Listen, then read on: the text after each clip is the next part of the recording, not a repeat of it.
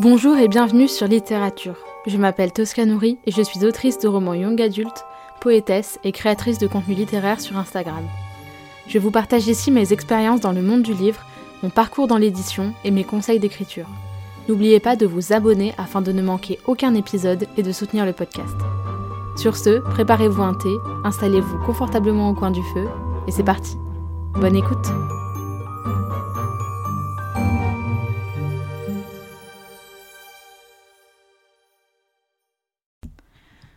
Bonjour à tous et bienvenue dans ce nouvel épisode de podcast.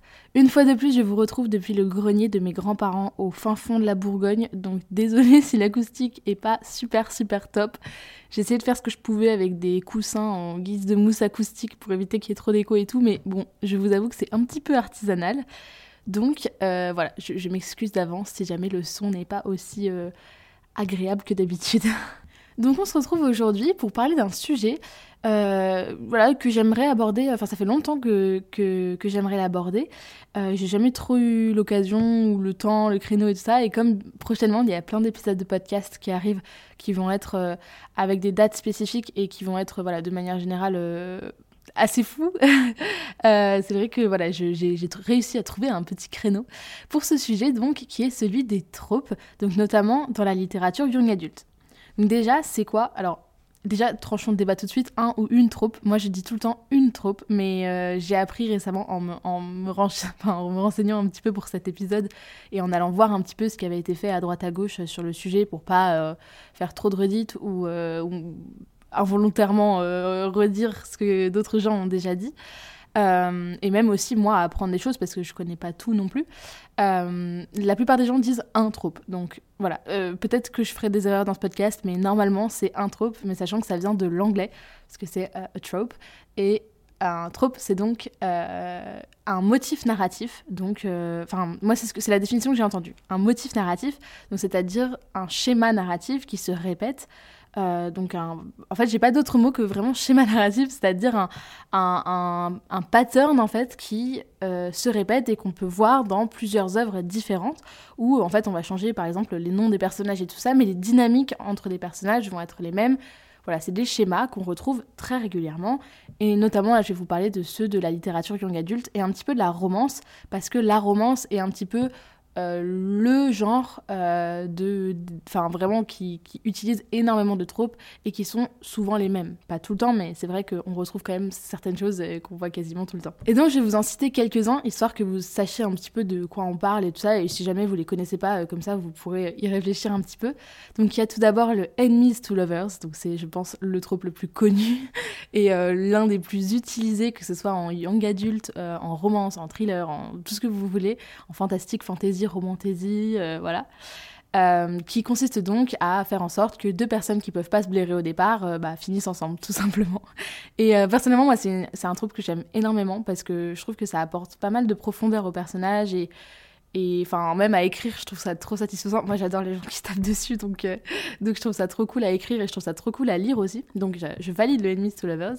Ensuite il y a le friends to lovers friends to enemies et tout ça. Donc là c'est l'inverse. Donc amis à amoureux et euh, amis à ennemis, etc. Donc c'est pareil des, des, tropes qui, qui jouent sur euh, les relations entre des personnages et euh, donc des relations vraiment a priori entre deux personnages bilatérales quoi et, et où voilà on va avoir une évolution de leur relation à travers des étapes clés qui sont généralement en plus similaires.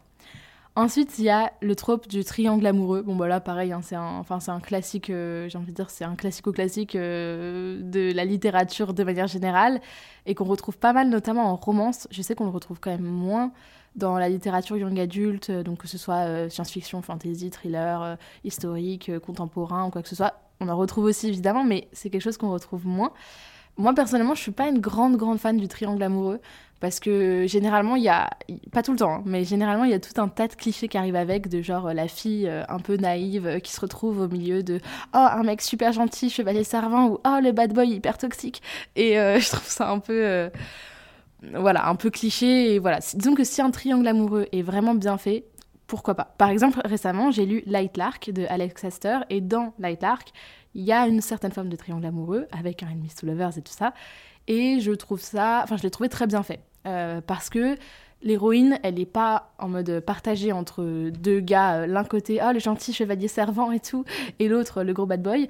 elle change. En fait, c'est d'abord l'un, puis l'autre. Donc, c'est pas vraiment un triangle amoureux, enfin pas au sens propre du terme, puisqu'elle n'est pas en mode je suis amoureuse des deux, je sais pas lequel choisir, voilà, enfin vous avez compris l'idée.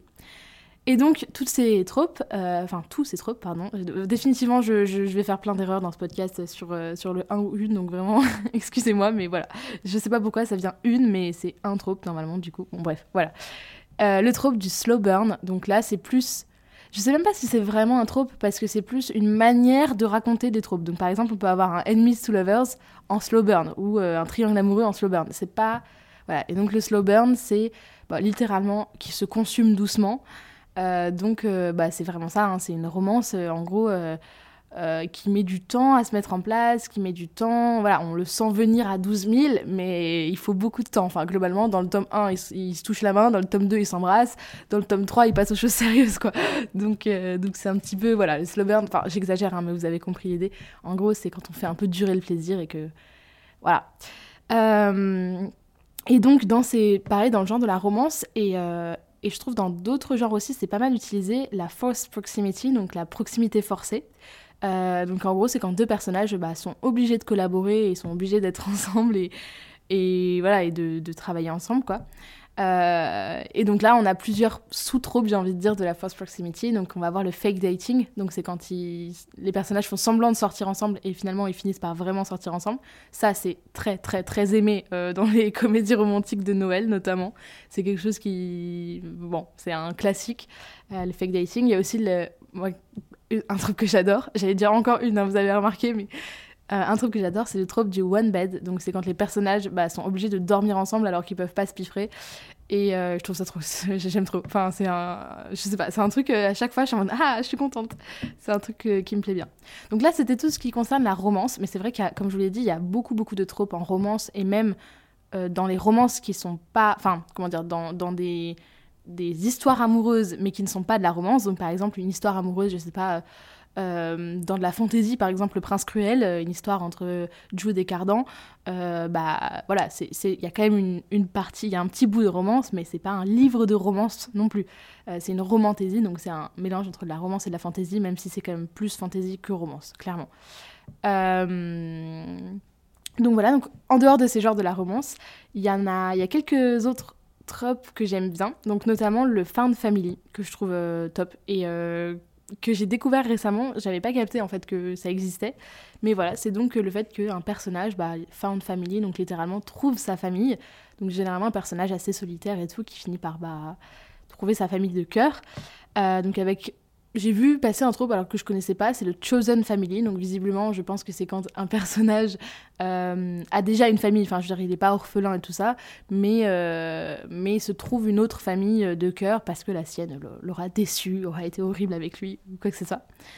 Ensuite, on a euh, le trope, enfin là c'est plus une dynamique de Grumpy vs Sunshine ou de Sun versus Moon. Donc c'est le grincheux versus le rayon de soleil et soleil versus lune. Et là, pour le coup, j'ai pas vraiment d'exemple. Ah si, euh, j'ai un exemple. je sais pas pourquoi j'ai l'image qui m'est venue tout de suite. Dans Hunger Games, euh, Pita avec euh, Katniss.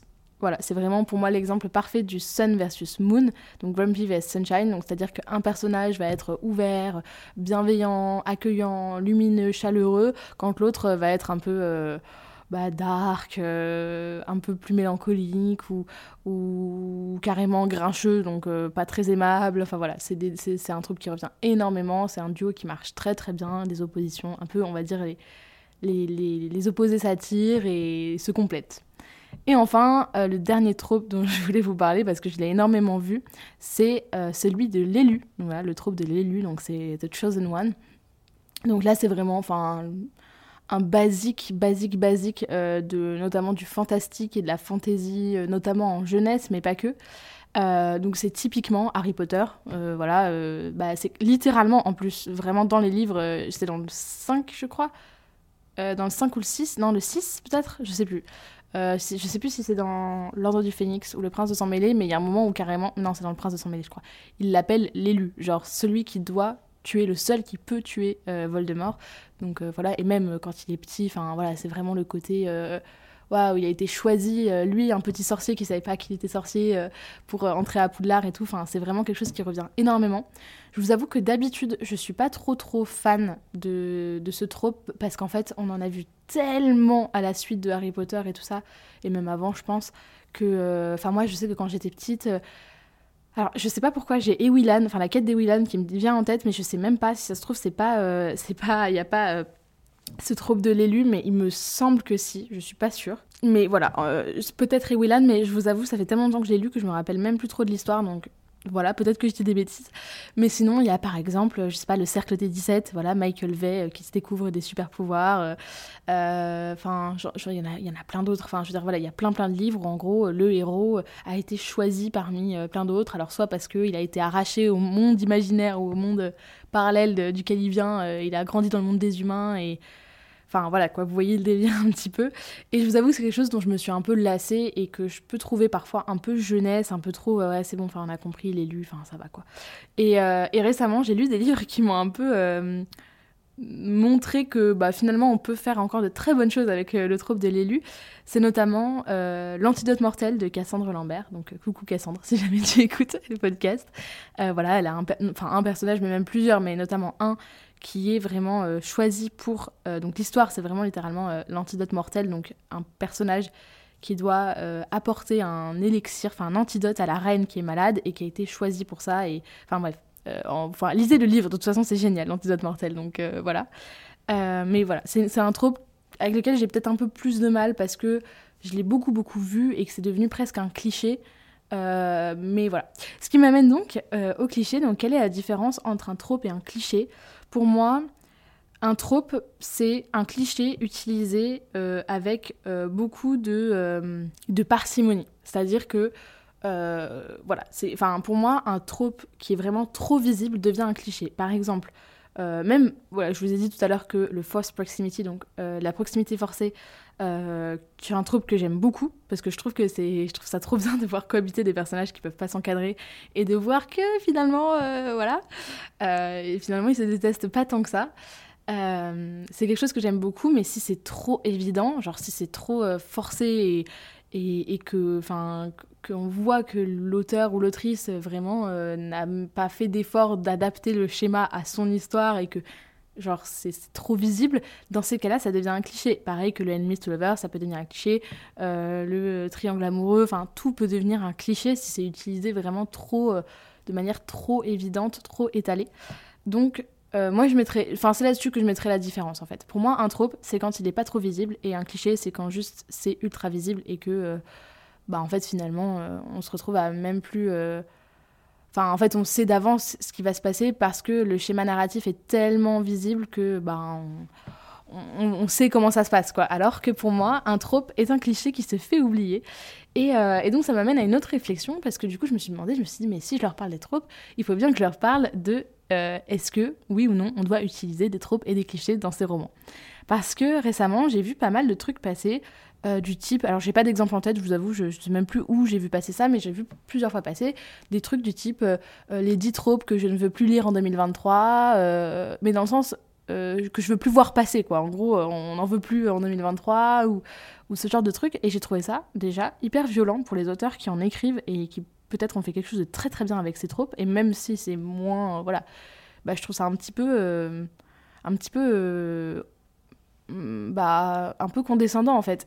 Euh, et, je trouvais ça un peu dommage parce que je trouve qu'on peut faire des très très bonnes choses avec des tropes. Euh, enfin, moi personnellement, j'utilise quasiment dans mon roman. Je peux vous toutes vous les citer. Donc, on a notamment Enemies to Lovers, euh, Force Proximity, Slow Burn, Found Family énormément, Grumpy Vest Sunshine. Alors, pas l'élu pour le coup, mais, mais du coup, voilà, on peut faire des très. Enfin, bon, je dis pas que mon roman est très bien, mais je veux dire, on peut utiliser les tropes avec beaucoup de parcimonie et les, vraiment les incorporer à l'histoire sans que ça soit quelque chose de ultra cliché. Et je trouve que c'est intéressant. Dans tous les cas, si des tropes ont réussi à, bah, en fait, à devenir des tropes, c'est-à-dire des schémas narratifs ont réussi à se répéter et, à perdurer dans le temps, c'est qu'a priori, ça marche. Sinon, euh, les auteurs et les lecteurs ne liraient pas les livres qui en contiennent. Donc je trouve ça un petit peu peut-être déplacé de dire je veux plus lire de ça ou pareil voilà les 10 clichés que je veux plus voir voilà alors après les clichés c'est différent parce que par exemple récemment j'ai lu un livre euh, dans lequel euh, voilà, il y avait un, délinquant qui était présenté vraiment euh, de manière ultra cliché pour vous dire voilà le délinquant déjà noir donc t'es en mode bon ok pas du tout stigmatisant et bon après voilà enfin genre c'est sans doute des situations qui enfin c'est des situations qui existent mais je veux dire enfin bon le seul personnage noir de tout le roman c'est le seul délinquant. Ses trois potes ils s'appellent Jordan Kevin et Mehdi. Euh, voilà, enfin bon, le mec il est en, en prison à 16 ans, enfin bon bref, c'est j'ai trouvé que ça manquait de délicatesse et ça manquait un petit peu de modernité. Vous voyez ce que je veux dire? Donc, j'ai pas envie de dire euh, oui à tous les clichés parce qu'il y a franchement des trucs qu'on peut plus voir. Pareil, euh, le, côté euh, bad boy, voilà, la nana qui tombe dans les bras du bad boy giga toxique type After. Même si j'ai rien contre After et personnellement, je les ai plutôt, je les ai lus il y a quelques années et j'ai bien aimé quand je les ai lus. Donc voilà, je vais pas cracher dans la soupe non plus mais euh, je reconnais qu'il y a quand même des gros problèmes dans After et que, enfin, alors je n'utiliserai jamais le terme d'auteur ou d'autrice problématique, c'est quelque chose que vous n'entendrez pas de ma bouche, en tout cas pour décrire quelqu'un, et ça c'est un autre débat, on en reparlera peut-être un jour, mais euh, voilà, je trouve qu'effectivement il y a des schémas qu'on, franchement, euh, si on peut éviter de toujours les ramener sur le devant de la scène, c'est plutôt pas mal, quoi. Euh, mais en attendant, moi je trouve ça plutôt intéressant, et notamment quand on est un jeune auteur débutant, ou voilà, qu'on n'a pas 15 euh, livres publiés à notre actif, je trouve ça intéressant de s'intéresser, en fait, oula, ça fait un peu répétitif, intéressant de s'intéresser, bref, intéressant de se pencher euh, sur les différents schémas narratifs qui existent, déjà parce que ça peut vous inspirer. Moi par exemple, le Found Family, c'était pas du tout quelque chose que je voulais faire au départ avec mon roman, donc le roman que je suis en train d'écrire. c'était pas quelque chose qui était volontaire au départ. Et en fait, je me suis rendu compte au fur et à mesure que j'écrivais que bah, finalement, en fait, c'était ça que j'étais en train d'écrire. Pas que, il y a aussi une, romance un petit peu en parallèle, mais je me suis rendu compte récemment, je me dis, mais en fait, les personnages, là, ils sont en train de devenir une famille. Et je me dis, en fait, c'est clairement fin de famille, c'est-à-dire que tous les personnages, j'en ai notamment deux, donc Ed et Joe, qui sont très seuls. Vraiment, je me suis rendu compte en les écrivant, c'était pas une volonté au départ, mais en les écrivant, je me suis rendu compte à quel point c'était des personnages qui se sentaient seuls et qui se sentaient ouais, tout seul en fait, et, abandonné presque. Euh, et, à quel point, bah, en fait, avec donc, mes autres personnages, donc euh, Clay, Virgile euh, et Com, alors peut-être que Com va changer de nom, je sais pas encore trop, mais bref, en tout cas, mes autres personnages, ils deviennent véritablement une famille, et je trouve ça bah, assez assez intéressant en fait de voir que c'était même pas quelque chose de voulu et finalement bah, je me retrouve à utiliser des tropes euh, qui était pas. Alors, Enemies to Lovers, ça c'était voulu parce que euh, bah, j'adore et je trouve ça trop bien et que euh, ça correspondait complètement à l'idée que j'avais de, mon histoire et donc voilà. Mais donc un trope, on peut en écrire sans même s'en rendre compte et on peut aussi faire l'inverse. savoir qu'on veut écrire quelque chose et essayer de remarquer un petit peu. Par exemple, moi quand je lis, j'essaie de remarquer un petit peu comment sont faits, euh, comment, comment sont tissées les relations. Récemment, j'ai lu, comme je l'ai dit, Light Lark de Alex Astor, où il y a notamment Enemies to Lovers, et je me suis un petit peu intéressée. J'ai parfois pris un petit peu de temps de me dire, voilà, comment est-ce que l'autrice, elle fait en sorte que ça marche et que, bah, sans que ça soit trop gros, parce qu'évidemment, Enemies to Lovers, on peut pas faire, euh, d'un coup, ils peuvent pas se saquer, et puis le lendemain, ils se réveillent, et là, ils s'adorent, et ça y est, c'est la fête du slip, et voilà. Non, enfin, genre, il y a forcément des choses qui font que ils vont finir par se dire ah ce personnage il est pas si con finalement. En fait ah je l'aime bien quoi et ils veulent pas tout de suite se l'avouer parce que sinon bon ils perdent un peu toute crédibilité. Donc voilà il faut faire quelque chose de crédible. Et, euh, et donc pour ça c'est pas inintéressant de s'intéresser voilà encore une fois à ce que font les autres et à comment les, les, les œuvres que vous aimez ont été construites et à, et à voilà en fait à repérer tout simplement ces schémas narratifs. Parce que dans toutes, je pense pas qu'il y ait un seul livre qui ait été écrit où il n'y a pas un seul trope. Ça me paraît même impossible, même dans du thriller, du polar, n'importe quoi. Enfin, je pense qu'il y a forcément des tropes, euh, des, dynamiques en fait entre des personnages, des schémas narratifs, des motifs narratifs qui se répètent. Donc voilà, euh, je vous conseille vraiment de, regarder un peu comment sont, sont, faits, et même les films en vrai. Hein. Euh, les films et les livres et tout ce qu'il y a autour de vous, ça peut vous aider en fait à, à, voir comment sont construits les scénarios, comment sont construites les, les histoires, parce que c'est pas fait au hasard finalement, euh, surtout quand c'est publié et tout ça, et qu'il y a un travail d'éditeur derrière qui s'assure que tout est crédible, que tout tient bien la route et tout ça. Mais voilà, je vous invite vraiment à, à vous intéresser à ça et, à regarder un petit peu ce qui se fait. Il y a beaucoup beaucoup d'auteurs euh, sur les réseaux sociaux qui partagent euh, ce genre de, de contenu. J'en ai pas en tête tout de suite mais euh, je vous les mettrai dans les notes de l'épisode. Je vous mettrai plusieurs comptes Instagram sur lesquels euh, j'ai pu voir euh, du contenu en rapport avec les tropes ou avec les schémas narratifs et tout ça, que des comptes super intéressants. Donc voilà, je vous les mettrai dans euh, dans les, notes de l'épisode, donc tout simplement, euh, qui sont accessibles euh, sous chaque épisode. Vous avez normalement un petit paragraphe que j'écris pour vous parler un petit peu de l'épisode en question, je vous mets tous les liens. Il y a aussi le code promo pour la formation auteur du web de Margot Dessen, donc qui est Tosca tout simplement, qui vous offre 10% sur, sur sa formation pour créer votre site web. Il y a également le lien vers la page Write Control qui permet euh, d'avoir accès à un mois de gratuit premium. Enfin bref, il y a, y a, plein de choses. Donc euh, vraiment, n'hésitez pas à aller checker à chaque fois les notes de l'épisode parce que généralement, même quand je vous parle de livres et tout ça, je vous remets les titres. Euh, voilà, voilà.